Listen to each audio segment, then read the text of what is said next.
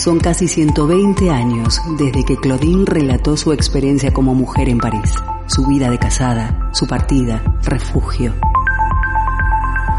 Hoy Claudine camina por las calles de Bilbao, respira, siente, se emociona y observa qué ha sucedido con las mujeres contemporáneas, sus luchas, reivindicaciones, derechos y su sexualidad. Hoy Claudine llega a Bilbao. Muy buenas tardes amigas y amigos oyentes de Candela Radio. Estamos a miércoles 9 de diciembre. Regresamos del puente con más temas, con más diálogos, más conversaciones y reivindicaciones. Estamos en el programa Claudine en Bilbao, un proyecto que se realiza con el apoyo de la Diputación Foral de Vizcaya y la Asociación Camino al Barrio. Recuerden que eh, pueden escuchar este espacio feminista de lunes a viernes de 5 a 6 de la tarde o bien descargar la aplicación de ebooks para seguir escuchando nuestras programas y darle me gusta a nuestra página en Facebook.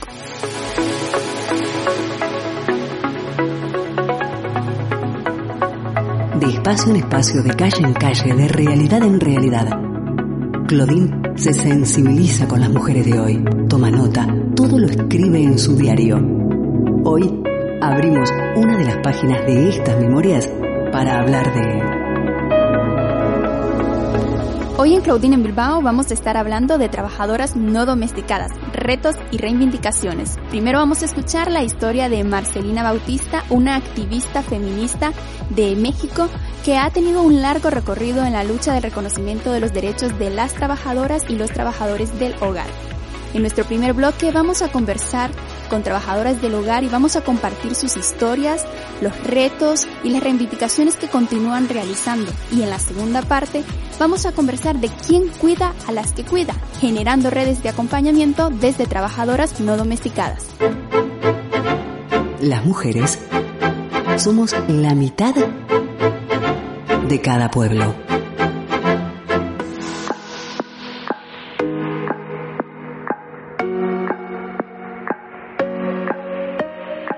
Marcelina Bautista Bautista es considerada una de las mayores luchadoras por las trabajadoras y los trabajadores del hogar en Latinoamérica. Marcelina nace en 1966 en Nochixtlán, Oaxaca, México. Su infancia la dedica a trabajar en el campo, a cuidar a los animales de su familia e ir a la escuela. A sus 14 años viaja a Ciudad de México, donde empieza a laborar como trabajadora del hogar. Ahí se le exigió usar un solo plato, vaso y cuchara. Su comida eran las sobras que quedaban. Marcelina reconoce que no le gustaba el trato que le daban, pero tampoco sabía dónde ir. Empezó a participar en espacios de capacitaciones dentro de México y en otros países, Guatemala, Ecuador, Colombia, Bolivia, entre otros. Compaginaba su activismo con sus estudios y su trabajo como empleada del hogar. Durante 22 años vivió en primera persona la discriminación, los malos tratos, despidos sin indemnización y los hostigamientos sexuales de los que son víctimas las mujeres que se desempeñan en este sector. En el año 2000 funda el Centro de Apoyo y Capacitación para el Empleo del Hogar, y el 30 de agosto de 2015 abre el Sindicato Nacional de Trabajadores y Trabajadoras del Hogar, la primera organización sindical para dignificar este sector.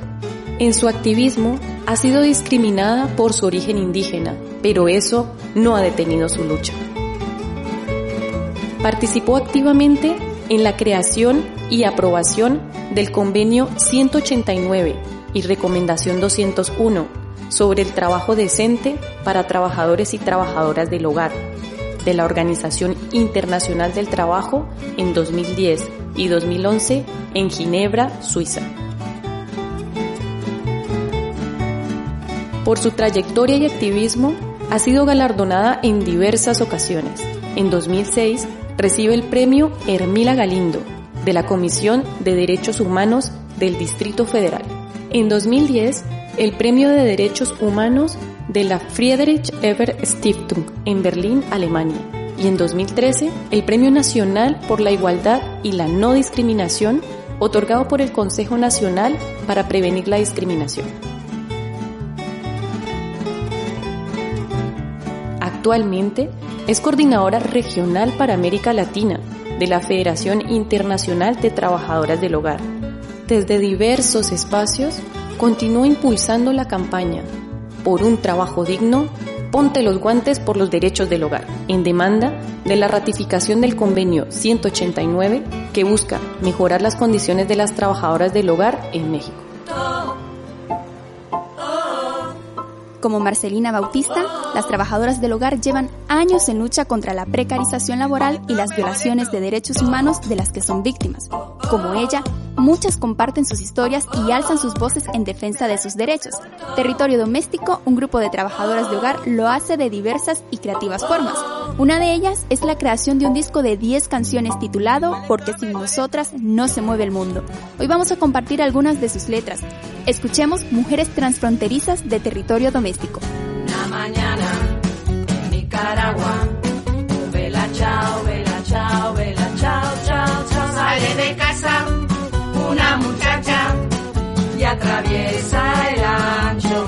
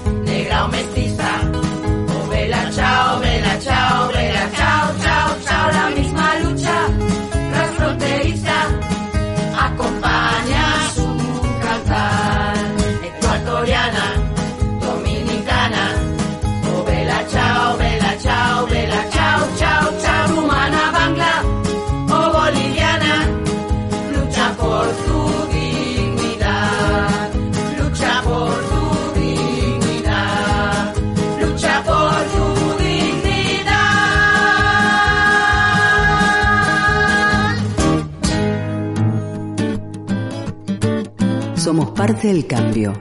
Es imprescindible tomar conciencia de nuestro papel en este presente vital. Debatir, hablar, no estar de acuerdo. Hoy Claudine dialoga con...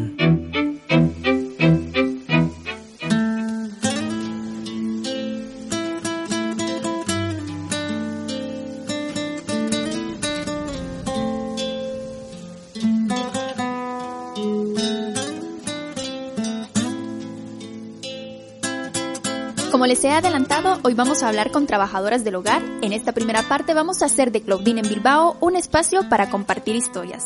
Y de estas historias nos van a hablar Mariana Urcullo. Buenas tardes, Mariana. Buenas tardes, Ayuri. Gracias por la invitación. ¿Qué tal estás hoy? Muy bien, aunque llueva, estamos bien.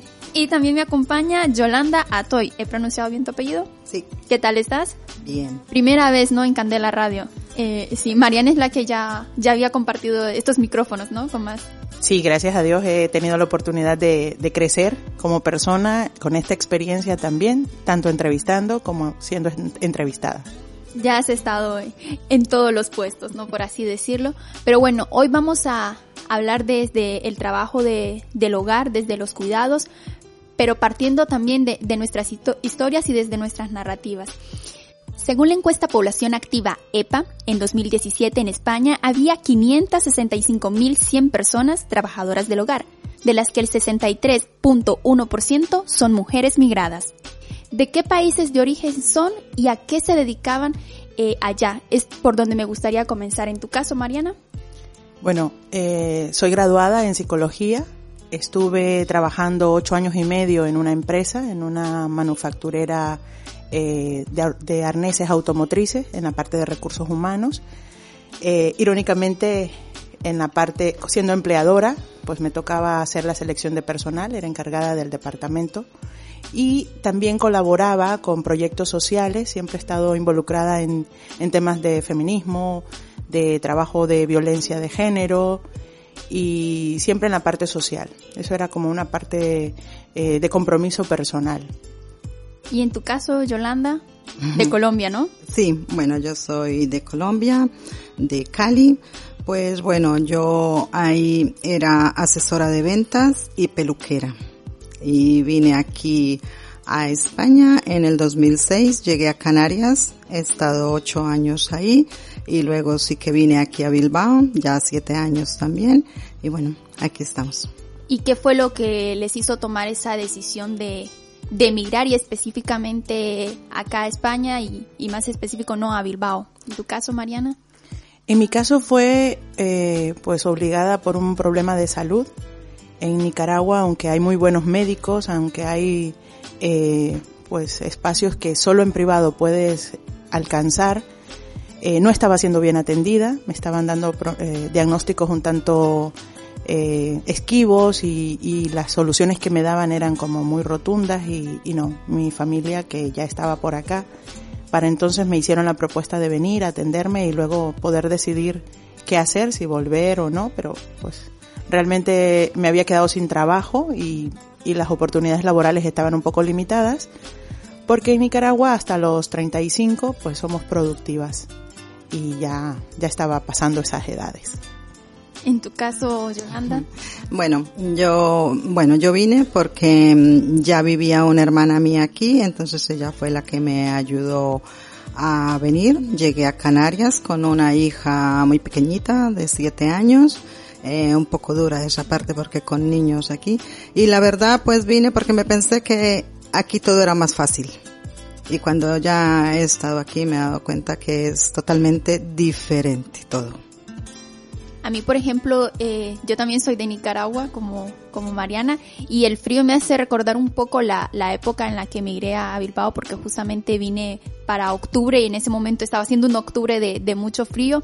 En el caso de ustedes, ¿cómo fue ese último día en su país de origen y el primer día eh, en el país de llegada? Mariana. Recuerdo que llegué en febrero, a finales de febrero, y hacía frío. Eh, hubo una oleada para entonces y me recibió eh, regalándome una gripe inmediata. Pero yo siempre repito que soy una persona bendecida porque he estado acuerpada de mi familia, de gente muy cercana y, construí lazos eh, muy importantes, una red muy importante con las amigas, de mi madre, con las amigas o las personas cercanas de mi, de mi, de mis hermanas o de mi hermana menor en este caso. Y pues siempre me han cuidado, me han eh, explicado cómo se vive aquí o cómo se espera que, que, que nos podamos integrar y demás. Y mi último día, eh, pues siempre va a ser diferente, siempre, porque Bilbao no tiene nada que ver ni con mi clima, ni con las personas de mi entorno de ahí, y lo recuerdo pues entre abrazos, entre despedidas eh, inesperadas, porque creo que avisé únicamente y me pude despedir únicamente de, mis abuelas en su momento, de mis tías y de mi, de mi entorno más cercano, de mis amigas hermanas. Mencionabas que nos explican, ¿no? Más o menos con lo que nos vamos a encontrar acá. En tu caso, ¿te encontraste con lo que esperabas o como Yolanda ha dicho, completamente distinto?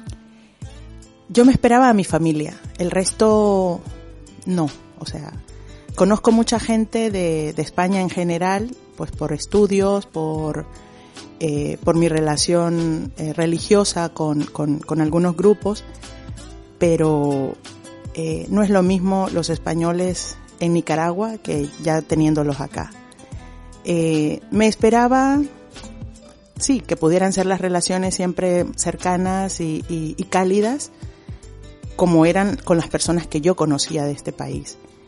Pero no, o sea, llegar a Bilbao, aparte que mi, mi, vínculo más cercano eran gente súper cariñosa, así les conocía y cuando vine acá, o sea, hasta la manera de hablar, yo decía, ¿me va regañando? ¿Me va queriendo decir algo? O sea, mi primera reacción era intentar descubrir qué me decían y en qué tono me lo decían. Y en cuanto a la situación de trabajo, obviamente eso no, no tenía ni la remota idea que por dónde iban a venir las, las, las experiencias.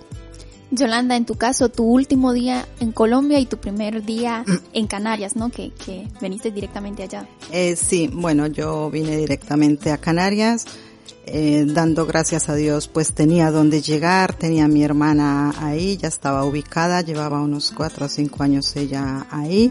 Bueno, pues las despedidas, como siempre, muy triste. Yo, a pesar de que venía con mi única hija, pues fue muy duro, yo vine llorando todo el viaje, lloraba, lloraba, lloraba, pero bueno, ya después el reencuentro ya con mi hermana, llegué a la isla de Fuerteventura, eh, es claro, encontrarte con eso tan bonito allí, esa isla, ese sol, ese clima, eh, por el clima pues muy bien, mientras estuve en Canarias, porque hay un clima muy rico, calentito, como en Cali, de entonces estaba muy bien ahí, pero claro, ya también el tema del trabajo, pues acostumbrarte a todo, en los horarios, mm, mientras nos adaptamos, eh, traemos los horarios cambiados, a diferencia de seis, siete horas, dependiendo. Entonces, mientras, pues esa adaptación y todo, pues está uno un poco ahí, ahí, pues hasta que te acostumbras a, a todo. Y luego, pues sí, claro, el tema del trabajo también, es que todo influye, porque por lo menos, eh, como la compañera Mariana o como muchas otras mujeres que estamos aquí y todo, pues igual nunca hemos trabajado en nuestros países en limpieza ni, ni eso, tenemos igual por estudios o por, yo qué sé, pues otros trabajos. Entonces también se nos hace un poco duro acostumbrarnos a, a, lo que hay aquí. Pero bueno, se va acostumbrando uno. Hasta que, bueno, he vivido ocho años ahí en Canarias, muy bien, pero también, pues ahí el trabajo, había poco trabajo. Eh, ya yo conocía a una amiga que tenía aquí en Bilbao, de la misma ciudad, siempre nos hablábamos para saludarnos y tal. Y bueno, pues ella se me ofreció también y me dijo, pues si te quieres venir aquí, yo te recibo en mi casa y ensayas a ver qué tal.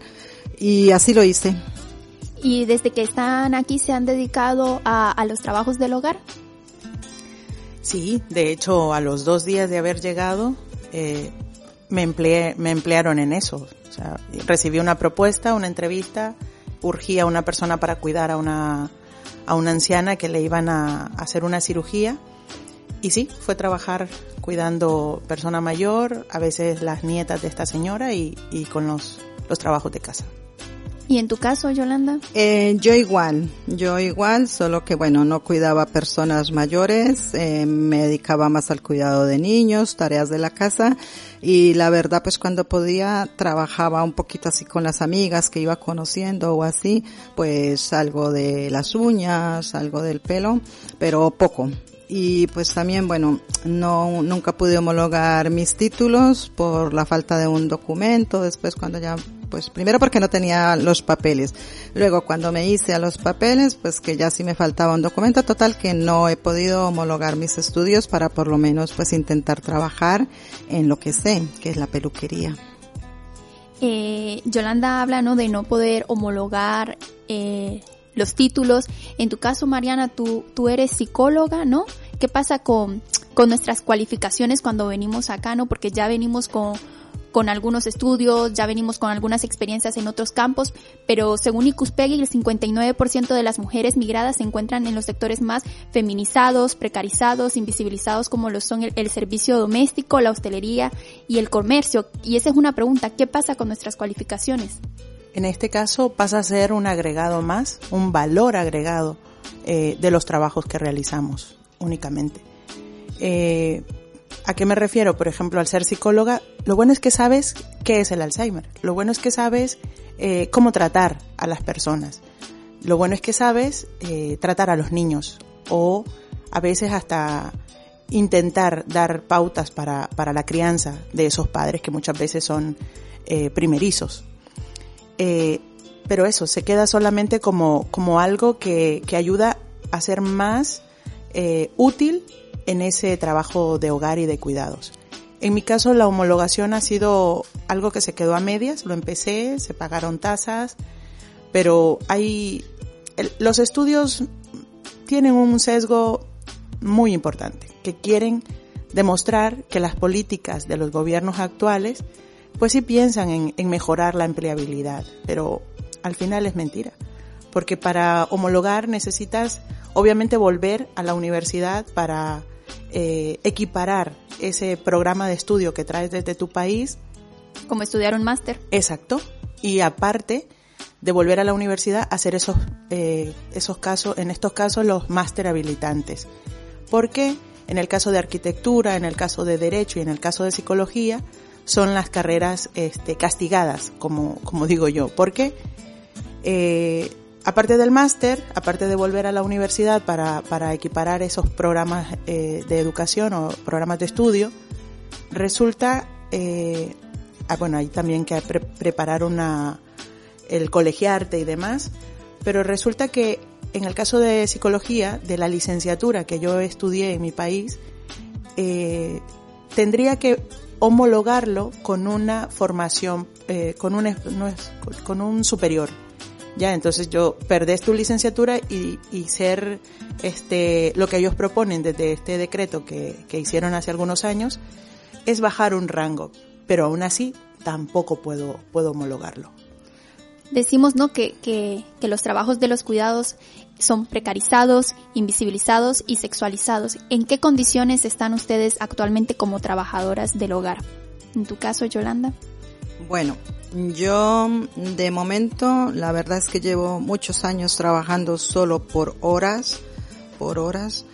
Eh, a ver, la verdad yo me costó mucho hacerme primero a mis papeles. Eso fue en Canarias. Cuando ya conseguí mi permiso de trabajo y todos los papeles, pues ya me vine aquí. Y justo cuando vengo aquí, pues tampoco he encontrado un trabajo, digamos, tiempo completo. Interna no he podido porque con una hija pequeña no me podía internar. Pero bueno, entonces siempre lo he hecho por horas. Siempre lo he hecho por horas. A, a día de hoy no tengo trabajo. En septiembre sí tenía unas horitas, pero se murió el, el señor de la casa y ya su mujer me llamó a decirme que ya no me podía tener más. Bueno, que me ha quitado las horas que tenía y de momento estoy desempleada. Y a veces lo que pasa, ¿no? Cuando estás por horas es que no solo estás en un solo hogar, sino que estás incluso en tres hogares y más y ves de que ya eh, tu tiempo de descanso y de autocuido queda completamente anulado. ¿Cuál es tu situación, Mariana? Actualmente tengo contrato, estoy al cuidado de una persona mayor. Eh, en mi caso, me costó eh, hacer los papeles, de hecho ya estaba con, cumpliendo los requisitos, pero eh, era difícil que en ese momento encontrara una persona que quisiera hacer el proceso conmigo de solicitar los papeles. ¿Por qué? Porque esto supone el tener que eh, demostrar los gastos, que, o perdón, los ingresos que tienen estas personas y, y he, bueno, he tenido la suerte que las personas para las que estoy trabajando, ellos sí tienen conciencia de la importancia de la cotización de la seguridad social. Fue el primer requisito que ellos me, me dijeron. Nos interesa la seguridad social y le digo, a mí también. Eh, únicamente que esto supone que ustedes me faciliten, les tuve que explicar porque obviamente es un, es un mundo que no conocen, el tema de, de las leyes de extranjería. Muchos empleadores, si lo conocen, quieren obviarlo, por lo que, por lo que puede ser algo tedioso para ellos. Pero en mi caso no. Desde hace tres años tengo contrato, hice los papeles con esta familia, eh, pero esto me supone también tener lo, el, el, trabajo, un, un solo trabajo. No puedo emplearme más, aunque quisiera, para tener mayores ingresos. Bueno, sí. eh, lo que dice Mariana también. Y yo, por lo menos en mi caso, lo que veo es que pues al haber estado trabajando por horas casi siempre o a medias jornadas, muy pocas veces me han contratado por alguna empresa de limpieza, pero pocas veces, poco tiempo. Entonces lo que pasa es que al estar por horas, no, ni siquiera cotizas bien porque te pagan poco. Por ejemplo, en mi caso, yo llevo 14 años aquí y me, mi cotización a la seguridad social es de solo 4 años. Entonces, es un tiempo que se está perdiendo, por lo menos aunque sea cotizar. Ese y a qué otros retos se enfrentan la, las trabajadoras del hogar. Bueno, las que logran realizar, eh, que se les pueda contratar, muchas veces tienen que aceptar las propuestas indecentes, inmorales de algunos empleadores de reportar a la seguridad social menos horas de los que de las que realmente hacen. Una jornada más reducida porque eso supone para el empleador pagar menos, obviamente. Muy pocas tienen la, la, la suerte de que según, según trabajan, así cotizan.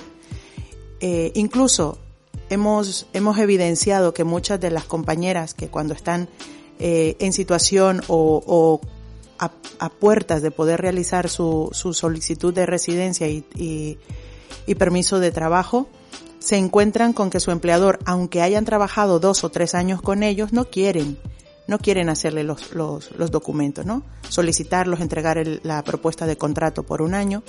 Y lo que le proponen es, es no eh, pagar la seguridad social, sino que la paguen ellas. Y muchas, muchas eh, mujeres tienen que aceptarlo, aunque esto supone ganar menos y cumplir con la responsabilidad que realmente debe ser compartida. O sea, que el empleador pague lo suyo y ella pagar el porcentaje que le corresponde. Sin embargo, por amor a esos famosos papeles que, como popularmente le llamamos, terminan aceptando.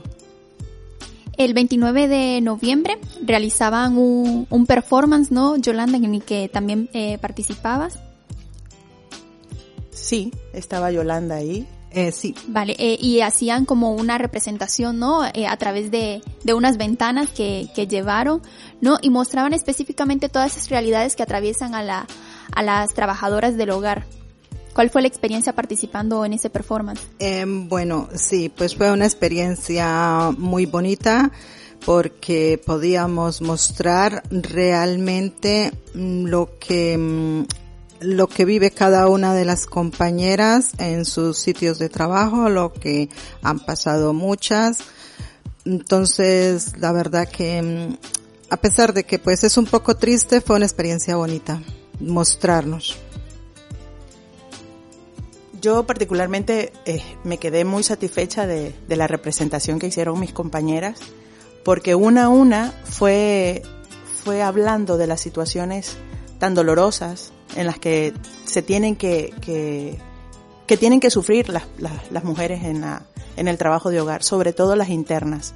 Nosotras hablamos de, desde nuestro grupo de que el trabajo interno es una esclavitud y muchas personas no lo ven así.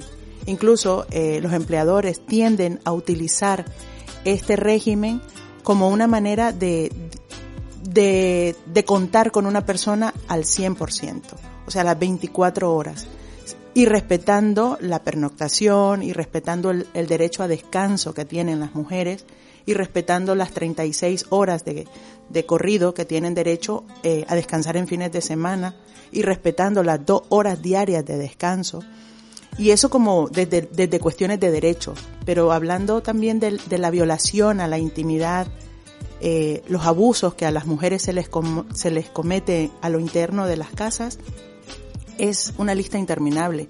Hablamos desde vejaciones, hablamos desde agresiones sexuales. agresiones sexuales, incluso ha habido casos en los que se, se habla de, de muertes, eh, porque a veces recuerden que trabajamos con personas que han perdido conciencia, que han perdido eh, realidad y pues agreden, ofenden y pues muchas veces también han llegado a, a, esos casos. Se ha hablado muy poco porque también es una manera de matar el hecho que te prohíba que vayas atender tus problemas de salud. O sea, la, la, empleada muchas veces no tiene derecho a ir a sus, a sus citas, incluso ni se preocupan de que esta trabajadora que tienen en su, a su, a su lado tenga tarjeta sanitaria, tenga derecho a, a recibir atención, atención médica.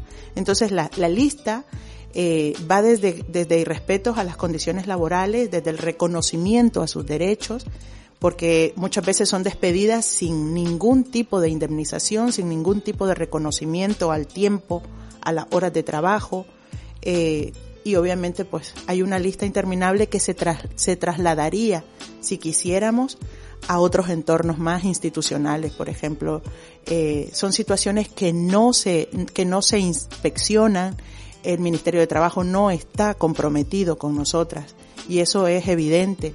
La seguridad social también se lava las manos porque se trabaja en un entorno íntimo al cual no se puede acceder. En eso se enfrascan ellos, pero realmente si se quisiera se podría llegar. Y aquí llegamos no a una de, de las preguntas que solemos hacer, ¿quién cuida a la que nos cuida? Yolanda, en tu caso, por ejemplo, ¿qué reflexiones eh, se han hecho de manera personal también en los grupos, en las redes que compartes sobre, sobre esta reflexión? Eh, pues, ¿quién cuida a los que nos cuidan? Pues yo diría que nadie. Eh, lo único, pues, eh, que nos sentimos apoyadas cuando, por ejemplo, en nuestros grupos donde estamos, que nos ayudan mucho en el grupo de, la, de las mujeres no domesticadas, entonces tenemos un apoyo desde ahí para poder pues como desahogarnos en lo que nos pasa, contar cada una sus vivencias ahí, pero realmente aquí nadie cuida a nadie. Y pues también yo, pues, para mí sigue siendo todavía todo más triste aún. Por ejemplo, de lo que hablaba Mariana también ahí, de que es que es un régimen de que nos tienen, a ver, nosotros lo, lo llamamos de que el estar interna mata, mata. Y también recuerdo mucho mm, una compañera, creo que era de Nicaragua, no sé, el año pasado, murió, llevaba muchos años trabajando para una familia de aquí de Bilbao, muchos años, creo que 17 si no estoy mal, y la pobre mujer pues lo mismo, murió de estrés se dice, porque no tenía derecho ni siquiera a ir a un médico, eh, nada, estaba cuidando primero una familia, después la otra, los nietos, bueno, cuidaba a todo el mundo y a ella nada. Y se dice que murió por estrés. Mariana, nosotras desde el colectivo de trabajadoras no domesticadas, desde eh, el asesoramiento que, tenemos, desde el apoyo que tenemos del lab y del colectivo que hemos, que hemos, este, que nos hacemos llamar eh, trabajadoras de hogar en lucha y Charmena Orain, defendemos el hecho de que las mujeres eh, que trabajamos en el servicio doméstico pudiéramos gozar de, un equiparamiento en cuanto a condiciones, en cuanto a cotizaciones, en cuanto al reconocimiento de nuestro trabajo, que se visibilice lo que nosotras hacemos en cuanto a, a cuidados. Pero es cierto lo que, lo que preguntas, ¿quién nos cuida a nosotras? Y definitivamente solo nos cuidamos la una a las otras. Nos apoyamos con los grupos feministas que, que tienen conciencia, que son eh, que son, son quienes han apoyado nuestras voces, quienes muchas veces marchan por nosotras, que no debería ser lo correcto, porque nosotras tenemos voz y deberíamos de tener voto. Ya eso obedece pues a otras, a otras situaciones, pero solamente nosotras nos cuidamos. Nos pasa un poco como, como el gatito que se lame solo su, su, sus patitas adoloridas y así nos pasa a nosotras. O sea, eso, ese cansancio que tenemos, pues solamente nosotras, porque incluso a veces estamos eh, con heridas, con heridas eh, por, por pérdidas que tenemos, por duelos que no, que no podemos eh, sanar y no solamente por pérdidas eh, físicas, sino por, por lo que significa para todas las mujeres dejar nuestros orígenes, dejar a los afectos que tenemos, entonces, toda esta situación, incluso institucionalmente, no nos cuidan, porque a veces nuestras enfermedades laborales no están reconocidas. esas lumbalgias, esos problemas crónicos que son producto de jornadas extensas de trabajo, no están reconocidas y se van dando largas y se van dando largas y, no nos cuidan. Eso es un resumen eh, definitivo. Tanto Mariana como Yolanda están como trabajadoras del hogar, pero también como activistas visibilizando específicamente todas estas violencias que les, que les atraviesan. Y vamos a seguir conversando eh, en el siguiente bloque sobre las trabajadoras del hogar y de las reivindicaciones. Por mi parte les agradezco por habernos acompañado en esta primera parte. Mariana, esperamos seguir contando con vos. Mientras haya cosas que denunciar y que reivindicar, yo voy a estar, siendo o no trabajadora de hogar, porque sigo siendo mujer. Yolanda, muchas gracias.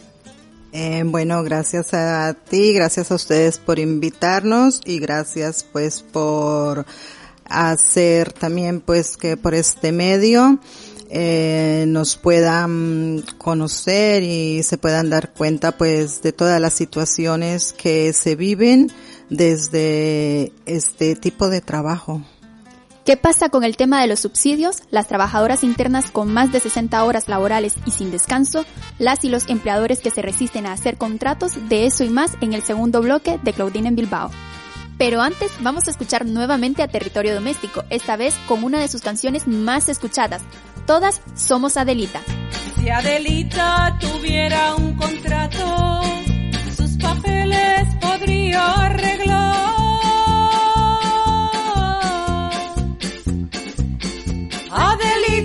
10 años currando, pero sigue siendo ilegal.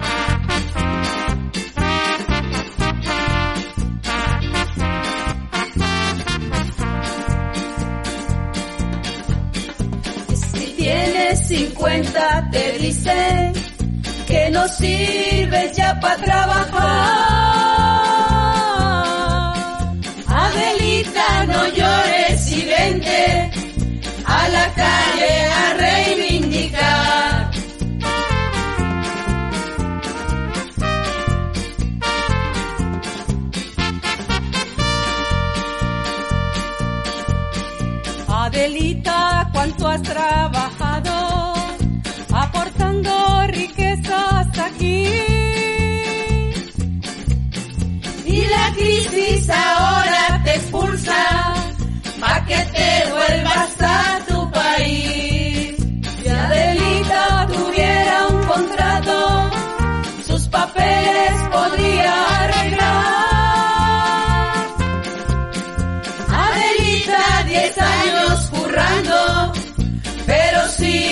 Siendo ilegal.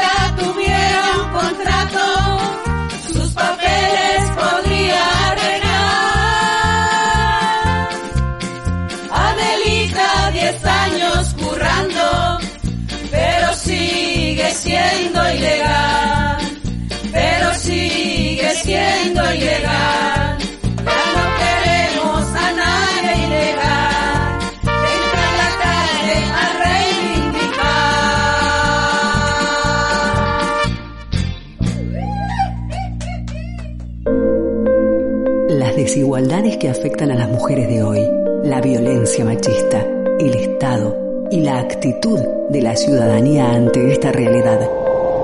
Claudine suspira, reflexiona, dice...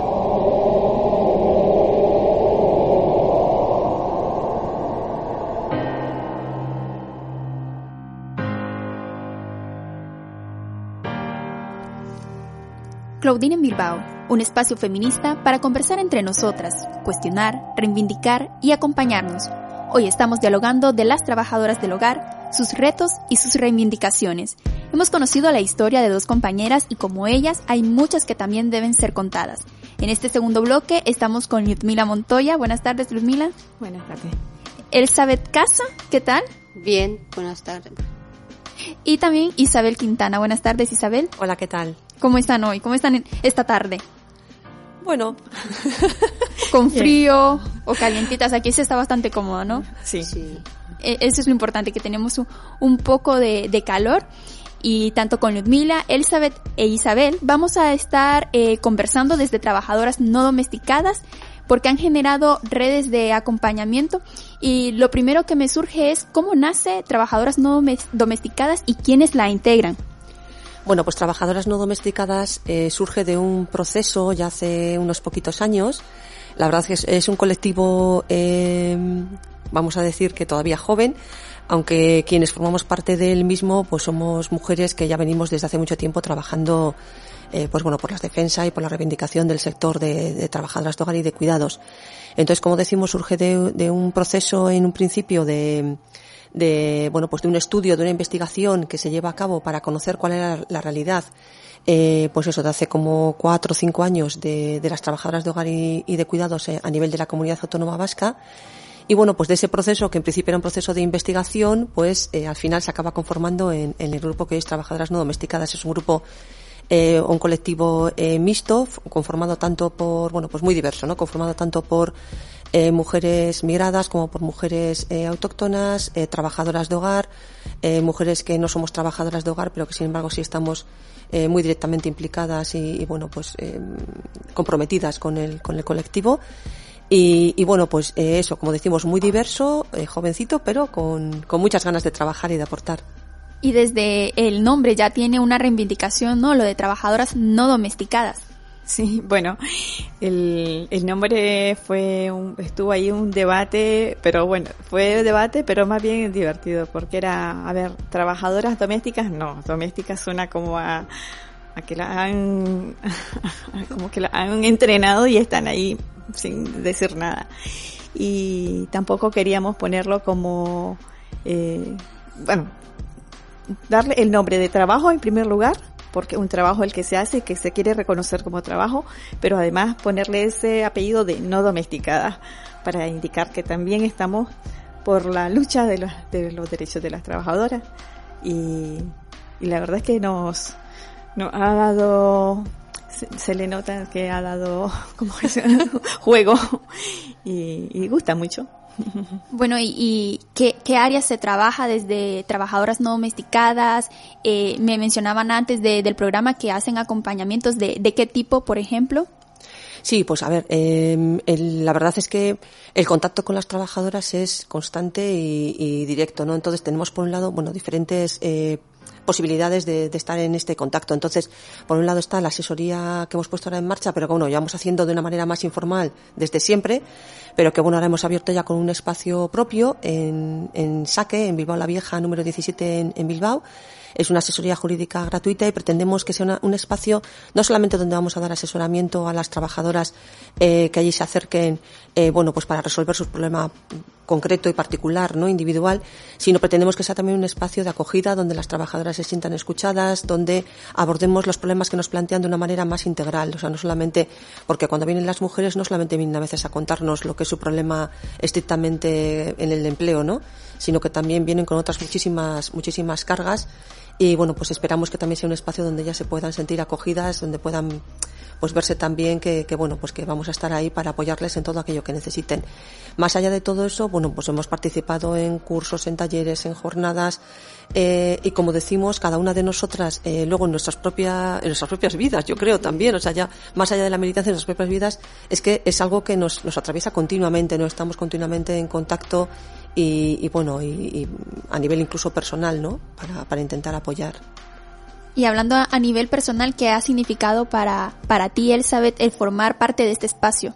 Eh, bueno, eh, formar parte de este espacio para mí eh, me viene bien porque eh, muchas veces em, hay cosas, eh, principio igual veía cosas normal, ¿no? Y no veía bien, pero ahora eh, cada día veo poco a poco que hay mucha diferencia hacia nosotras, ¿no? Hacia nosotras quiero decir, es más hacia eh, yo qué sé, por el color del piel que tenemos, por eh, dificultades del idioma, idioma que tenemos, es como no se reconoce o no se trabaja en ello o eh, no sé, pero estas cosas veía poco a poco, digo, eh, pensaba dónde está mi sitio para buscar, ¿no? Para saber y por qué se hace, eh, por qué se es esta le cuesta a la gente acoger a, no- hacia a nosotras, ¿no? A mm, mujeres migrantes, para migrantes quiero decir,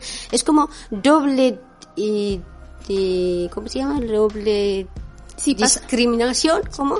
Eso estamos pasando nosotras. Y así que digo, bueno, eh, ese espacio es para mí, está bien, ¿no? Y me meto allí y busco y mm, a ver qué pasa y por qué se hace, ¿no? Y estoy haciendo preguntas a mí misma sola, no me vale. Tengo que meter, tengo que integ- integrar, tengo que eh, primero acercar yo por qué es. Sí, situaciones que, que situaciones, eso.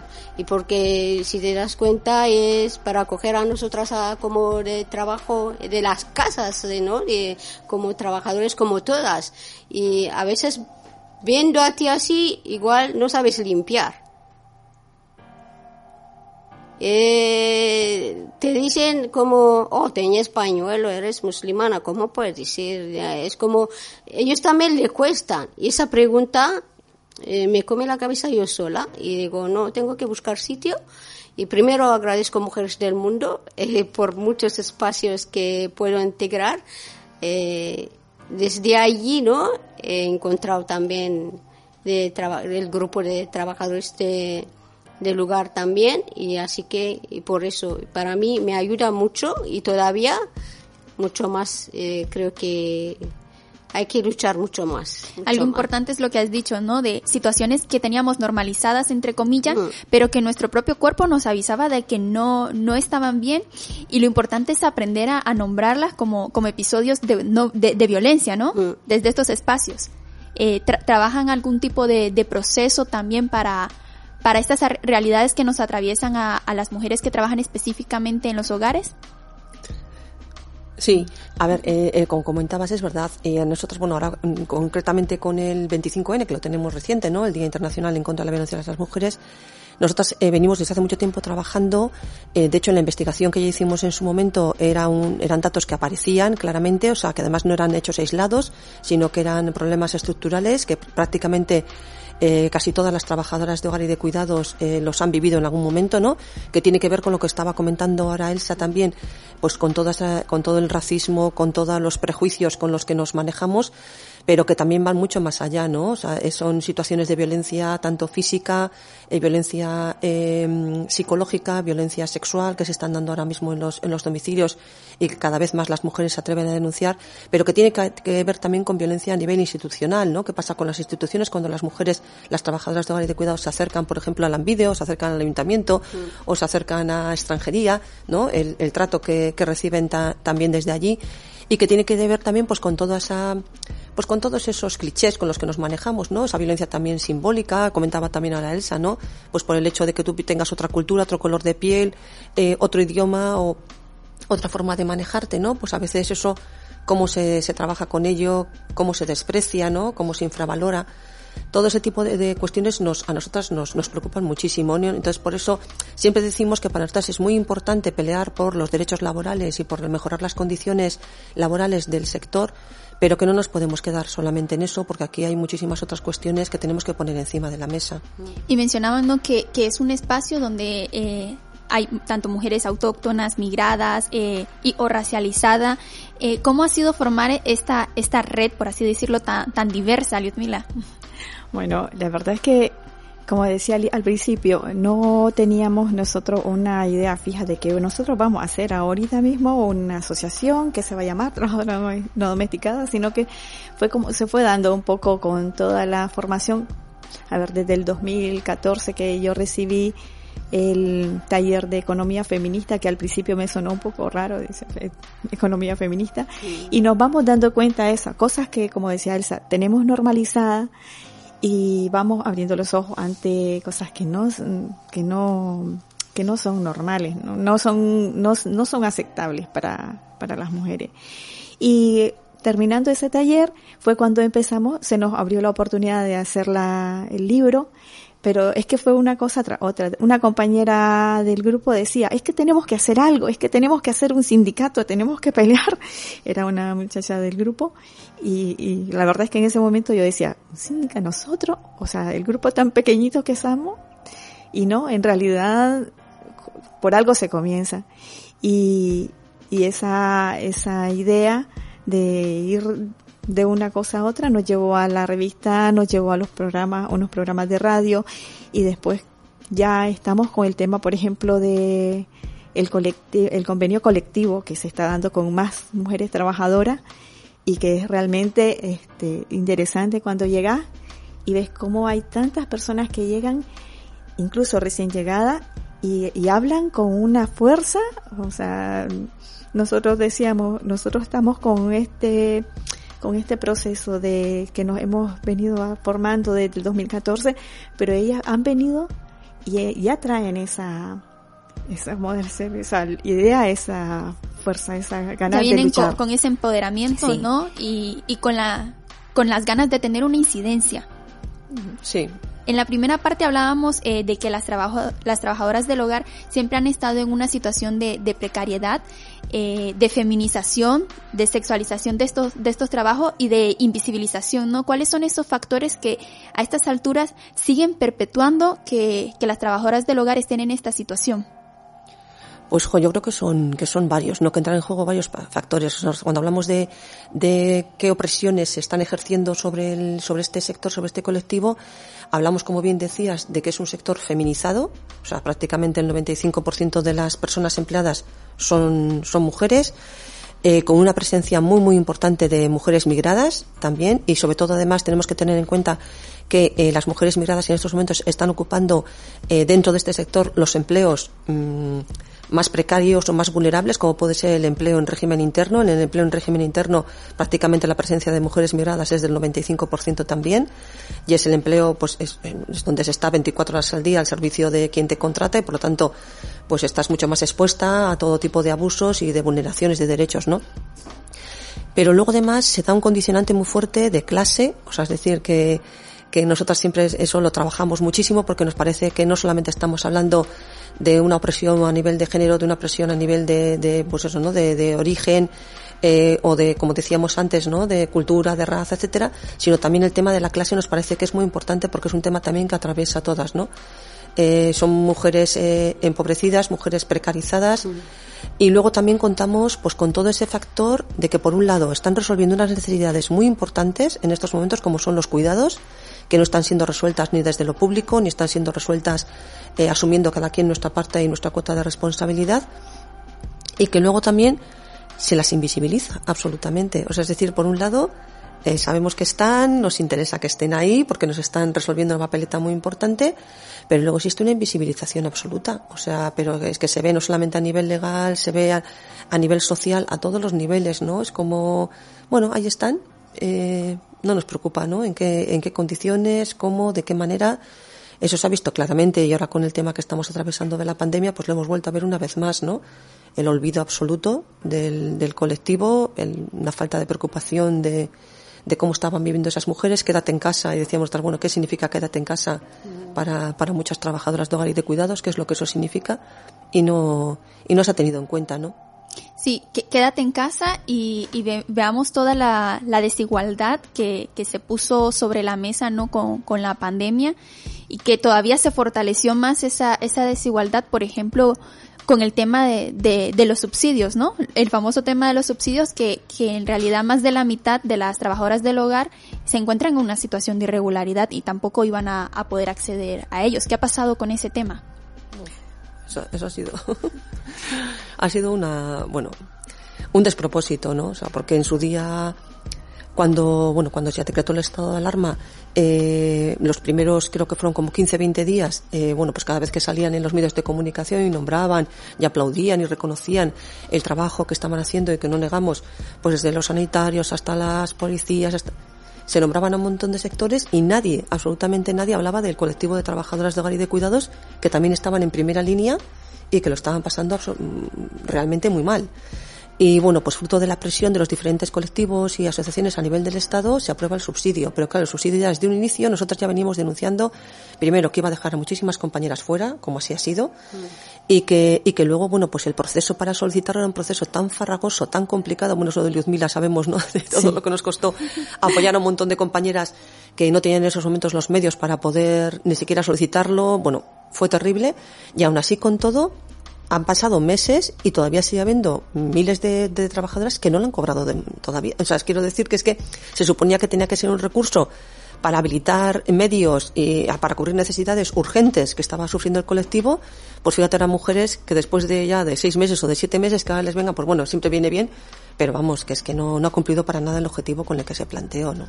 Sí, quería puntualizar que, por ejemplo, en muchos casos es que los mismos, el mismo procedimiento que le exigían a las mujeres para poder solicitar ese subsidio o el otro que era la, el ingreso mínimo vital, eh, eh, les pedían cosas que, al, por ejemplo, eh, si la habían echado del trabajo, no lo iban, no iban a darle.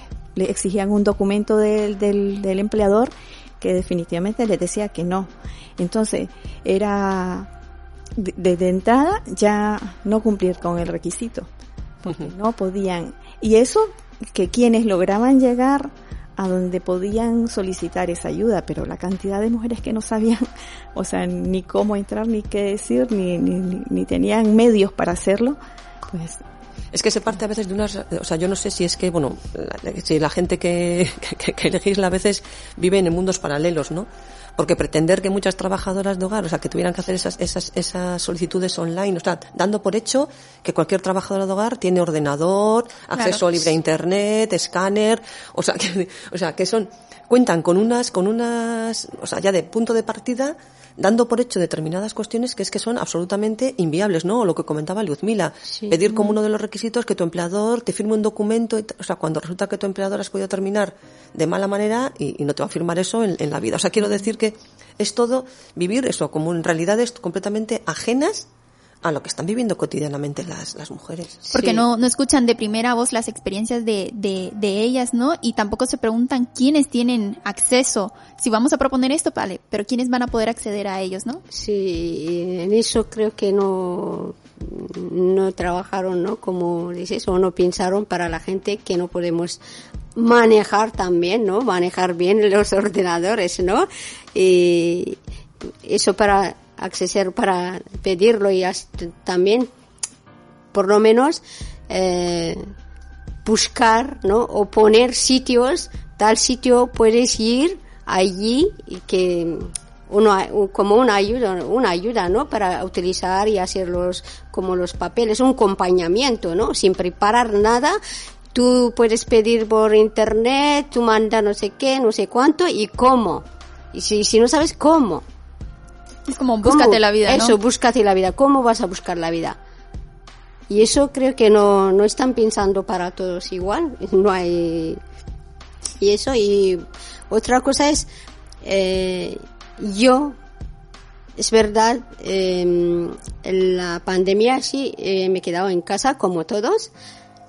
Y lo único que cuando volví, eh, he pedido y es como todos, ¿no? Y me hagan un certificado y para, para ir a la Ambide o para ir a donde tengo que ir eh, con ese certificado que me dan ellos y no cobro de, no, no cobro o no cobro.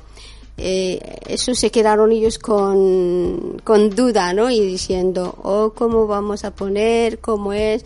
El otro trabajo que, que te han dicho, porque yo trabajo en diferentes sitios. Eh, bueno, algunos yo volví sin, sin, sin problema y es verdad, y me dejaron mi, como siempre, dejaron mi dinero he cogido, pero a, la, las otras tenían así como con duda, ¿no? Que te damos y no te damos y digo, yo no obligo, me dais, no me dais, solo me dais un certificado, no cobro, no, no, no cobro o no cobrado. Y al final, bueno, se quedaron pensando, no sé qué, al, me pagaron ellos mismos. Pero es verdad, es para pedir, eh, es difícil porque es difícil, es difícil andar con internet pidiendo, haciendo todas las cosas.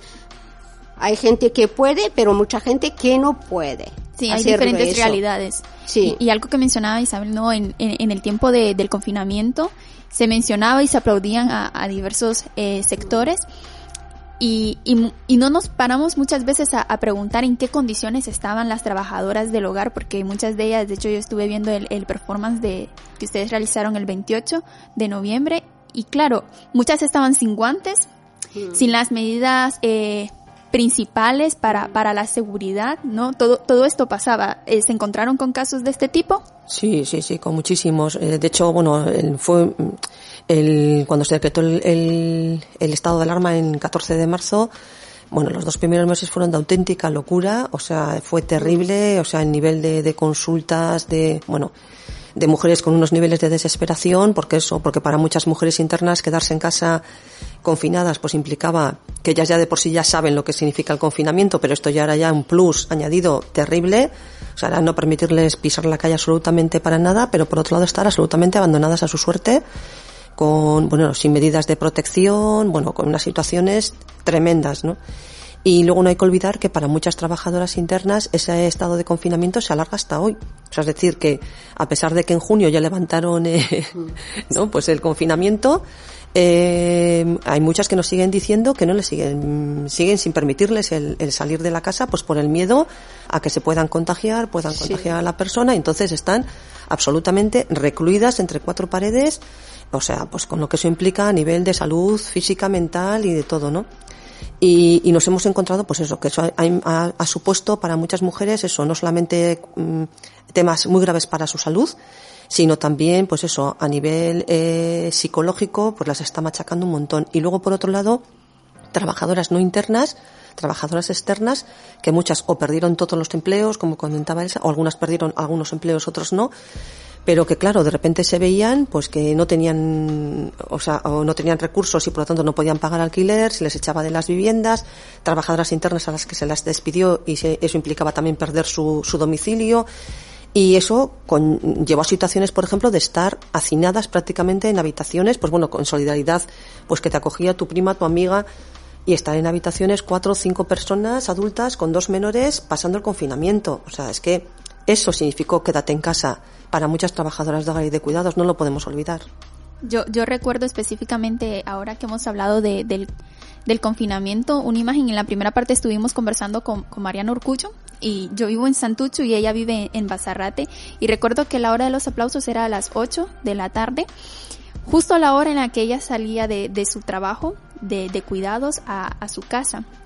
Y, y yo estaba en los balcones en ese momento y la veía pasar a las 8 de la tarde de, de su trabajo hacia su casa y fue cuando yo decía, los aplausos están siendo para determinadas personas, pero no vemos que las mujeres que ahora están caminando por la calle y muchas que en realidad seguían trabajando a esa hora no han parado de cuidar. Y es una imagen que, que, que se me quedó grabada eh, en esos momentos de decir es que ellas también merecen un aplauso porque están también al, al pie de la, de la lucha. Sí, en pero volvemos a lo de la, la invisibilidad, lo que decíamos antes, ¿no? A quién se visibiliza y a quién se le hace, se le sigue haciendo invisible. a quien se les heroiza también. A- Eh, a- hablabas, sí, A quién es importante, a quién no. A veces. Eso es. Hablabas de, de, de las personas que, que trabajan internas, ¿no? Que las cifras suelen decir que, que es un 9% y puede ser incluso más porque muchas eh, no, no se cuentan, no se nombran, como decía, y, y dicen las cifras, ¿no? Que 7 de cada 10 trabajan incluso más de las 60 horas que deberían y ni siquiera tienen, tienen des- descanso. Es una práctica violencia, violenta hacia ellas, ¿no? Bueno, eh, nosotros, bueno, dentro del tema de la, de la asesoría, yo estoy, en, bueno, Liz también, en diferentes lugares. Y de, de las mujeres que llegan y nos dicen que están internas, es que prácticamente la mayoría trabaja muchas más horas de las que están reconocidas en el contrato, si es que tienen contrato. Porque a veces les dicen que, claro, al ser interna es un montón de dinero el que tienen que pagar y les dicen, miren, para no para no poder, no podemos pagar esto, le vamos a poner un horario de 40 horas o 30 horas y, y no salen ni siquiera los, los fines de semana. Y a veces ni siquiera eh, las dos horas diarias. Entonces, eh, es, es que lo, es, casi casi siempre estamos con eso de no mejor no salgo porque además me van a pagar un extra para ese ese fin de semana que me quedo si es que se lo pagan y yo lo necesito porque no nos olvidemos que también las mujeres están también sosteniendo a personas de en su país de origen y eso es para ellas pesa mucho. Sí, muchas veces es el miedo también a quedarse sin empleo, un miedo que se agudizó con, con la crisis, ¿no? Que, que muchas veces también muchas empleadoras, empleadores están utilizando, ¿no? De, ¿y qué vas a hacer? ¿Vas a encontrar trabajo en esta situación si la gente se está quedando sin trabajo, ¿no? Eh, vamos a, ir cerrando el, programa y me gustaría que entre todas pongamos sobre la mesa las reivindicaciones que tenemos que seguir haciendo desde trabajadoras eh, no domesticadas. Oh, nosotras, como decíamos antes, trabajamos como en dos en dos patas no o sea por un lado sí que nos parece que eh, lógicamente para eso estamos no es para reivindicar la mejora de condiciones laborales y a todos los niveles del colectivo de trabajadoras de hogar y de cuidados eso nos parece fundamental. Pero siempre insistimos en que las trabajadoras el sector de trabajadoras de hogar y de cuidados no son el problema es una parte que visibiliza un problema mucho mayor, ¿no? que es el problema de cómo nos vamos a organizar socialmente para resolver todas estas necesidades de cuidados, que son necesidades que nos afectan a todas las personas, que tendrían que, que tendrían que verse como un derecho colectivo de todas las personas, ¿no? que todas las personas tuviéramos la posibilidad de recibir cuidados de calidad y que no, eso no estuviera sujeto a nivel adquisitivo, o sea, que quien pueda pagarlos tenga acceso, quien no pueda pagarlos, ¿no? Porque al final todas las personas vamos a necesitar eh, y necesitamos en diferentes fases de nuestra vida, con mayor o menor intensidad, necesitamos cuidados, ¿no? O también nos tenemos, o nos vamos a ver también en diferentes momentos de nuestra vida en la posición de tener que dar cuidados, ¿no? Entonces, que eso se tiene que ver como algo que es eh, de toda la sociedad y que por lo tanto se tiene que abordar desde ahí, ¿no? Que se tiene que hacer desde los servicios, desde una reivindicación de servicios públicos de calidad, que se tiene que hacer desde la corresponsabilidad de todas las personas que estamos ahí implicadas, que somos todas, desde las instituciones, desde la administración, desde las comunidades, ¿no? desde cada uno a nivel, a nivel individual. Entonces, que esto no se trata solamente de condiciones laborales, que está bien, pero si solamente nos quedamos con las condiciones laborales, al final vamos a seguir manteniendo ese estatus de que quien puede pagar, o sea, vamos a ponernos en el panorama más maravilloso, ¿no? Que ahora de repente se reconociera y dijéramos, mira, pues se acaba el trabajo interno como trabajo esclavo, que decimos nosotras, eh, las trabajadoras van a tener eh, una jornada reconocida de ocho horas, eh, unos salarios eh, de justicia, etcétera, etcétera. ¿Quién va a poder sostener eso? Porque sostener eso implica que para atender a una persona dependiente 24 horas vas a tener que contratar a tres o cuatro mujeres. Va a poder sostener eso quien tenga un nivel adquisitivo muy alto, pero el resto de la sociedad, ¿cómo lo vamos a resolver, no? Entonces yo creo que eso es un poco por donde las líneas donde nosotras trabajamos va un poco como en esa, en esa doble pata, ¿no? O sea, no olvidarnos del, de lo que tenemos ahora, que es a un montón de mujeres en situaciones muy precarias y que hay que abordarlo, pero sin perder de vista ese horizonte de lucha que tiene que ver más con, con abordar los cuidados desde una clave de justicia. Elsa, desde tu experiencia. Bueno, yo de mi experiencia eh, sigo luchando y veo muchas cosas por las maneras uno es de racismo, me gustaría que se acabara y que pensaran como todos, ¿no? Y no nos digan así de buena manera y hablando que no quieren, pero es de buena manera, te quiero, pero no, no sé qué. Y eso eh, se acaba los engaños y nos digan ¿no? Claro, y mucho mejor que nos espabilamos y levantamos para hacer cosas. Y segundo, es, siempre yo tengo ese miedo personalmente, ¿no? Yo si me pasa algo, si paro de trabajar, ¿no? No, no tengo nada y no tengo ni derecho de ni paro como todos. Y, y este ayuda hasta que pido y que me dan, ¿qué hago? O me dan o no me dan, tampoco no sé. Y así que, y ese derecho también, ¿no? Y la lucha es, creo que uno es, va por ahí y, y eso me gustaría también si le dan cuenta y si nos eh, ¿no? En, y alzar las se voces, reconoce ¿no? nuestro trabajo y dejar nuestros voces seguimos luchando Ludmila, ¿dónde pueden contactarlas? Bueno, este, nosotros estamos, tenemos una, un horario en saque, que es, lo, bueno, eh, Bilbao la Vieja, Bilbi creo que es la plaza, es en saque el número 17. 17, de 5 de la tarde a las 7 Y media. y media, a las siete y media. Y ahí estamos pues cuatro personas eh, haciendo asesoramiento. En este caso, por ejemplo, Liz, eh, Conchi, que ha estado trabajando en Basauri, y también está Pili, que son, bueno, las que tienen mucha más experiencia. Y en ese caso yo eh, también me apunté porque, eh, a ver, eh, está el tema de lo que decía, esa, mm, la brecha digital que le llaman y que afecta mucho más a las mujeres trabajadoras porque en realidad no se tienen los medios. Se les pide formación eh, eh, sanitaria ahora cuando salen ofertas de empleo, la formación, pero no se da opción para poder, este, pa- para poder llevarla. O sea, se le exige eso y es más, se les dice, ¿por qué no salen de ese, de ese mismo trabajo? Porque ustedes no quieren. No es cierto. Si las mujeres no trabajan, no comen, no, no pueden tener ese, ese dinero. Y si van a llevar esa formación, es que no hay horarios, no hay forma de llevarlo. Tampoco está también el tema de que ahora está, todo se está digitalizando. ¿Y qué pasa? Las mujeres no tienen medio para poderlos eh, renovar papeles, eh, no tienen medios para poder acceder a esa, a ese medio digital y se están quedando sin, sin el permiso. Personas que ya llevaban incluso los cinco años sacar la, la tarjeta de larga duración se han quedado sin ese, sin ese permiso y a comenzar de cero. Eso es otra de las cosas que, que yo creo que nosotros tenemos que, estamos en eso. A ver qué, qué, qué es- respuesta se les da a las mujeres, a las trabajadoras en general.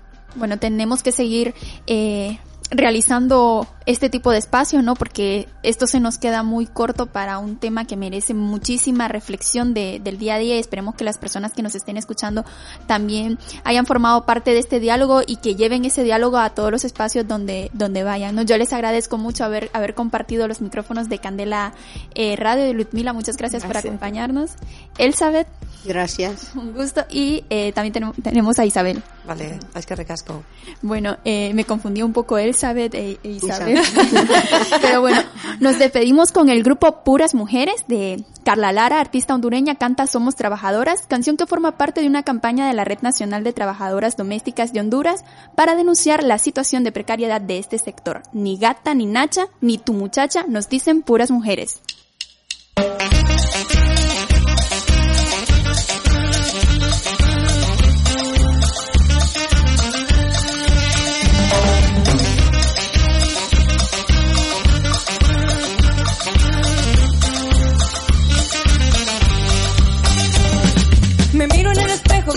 De mi pueblo en mis recuerdos. La tierra en el camino que me trajo acá. Vine a buscar lo que todas queremos. Trabajo digno, sonrisas y respeto. No tengo espacio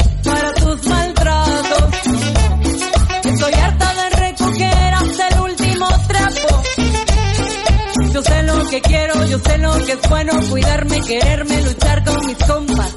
Tengo ganas de volar en mis propios brazos. Quiero dormir donde el aire me bese, donde el sol sea suave, donde no hayan que hacer.